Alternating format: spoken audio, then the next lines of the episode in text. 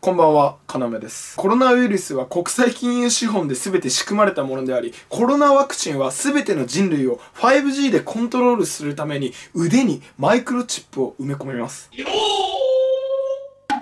今日はですね、2つのポイントを話していきたいと思います。えまず1つ目、世界の黒幕が 5G 対応のマイクロチップを埋め込む。えこれが目的のコロナワクチンについて。えそして2つ目、えコロナワクチンに対しての僕の見解です。これはですね、まだ世に出ていない海外の調査チームの研究結果によるものなので、え最後まで見てください。最初に言っておきますが、僕のものはですね、陰謀論でも何でもありません。まずはポイント1つ目、えコロナワクチンというのは世界の黒幕、ディープステート、国際金融資本が人類の腕に 5G 対応のマイクロチップを埋め込み、人類を完全に支配するためのものである。これはですね、こういったね、類の陰謀論はね、もう本当にね、どうしようもないっすよね。まあコロナに限らずですね、世界の黒幕がというね、陰謀論が常に出てきています。ではですね、コロナワクチンが腕にマイクロチップを埋め込むというのはどういったものでしょうか。まあ陰謀論にもですね、諸説ありますが、一番多かったのはですね、コロナワクチンを接種した後に、接種部位にね、磁石がくっつくというものだったんです。え、こちら実際の陰謀論者のツイートを見てみましょう。ワクチン打ったら磁石が腕にくっつくって、やっぱ、あれ、入ってるね。これ、あれっていうのは、あのー、5G のね、マイクロチップでしょうね。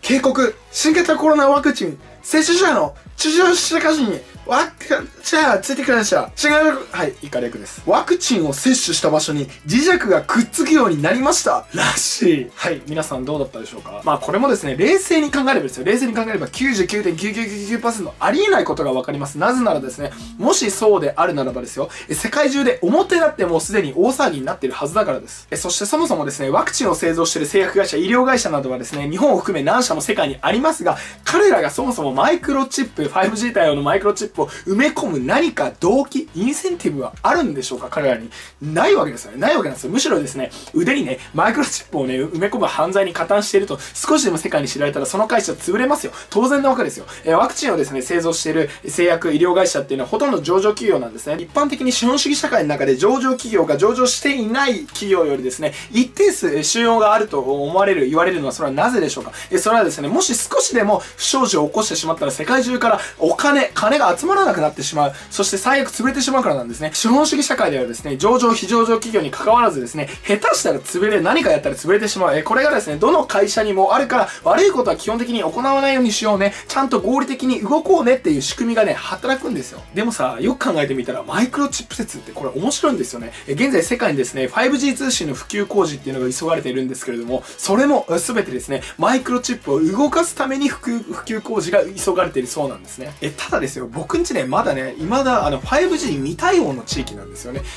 4G の地域でもですね、マイクロチップって作動するんですかねまあそこら辺気になりますけどね。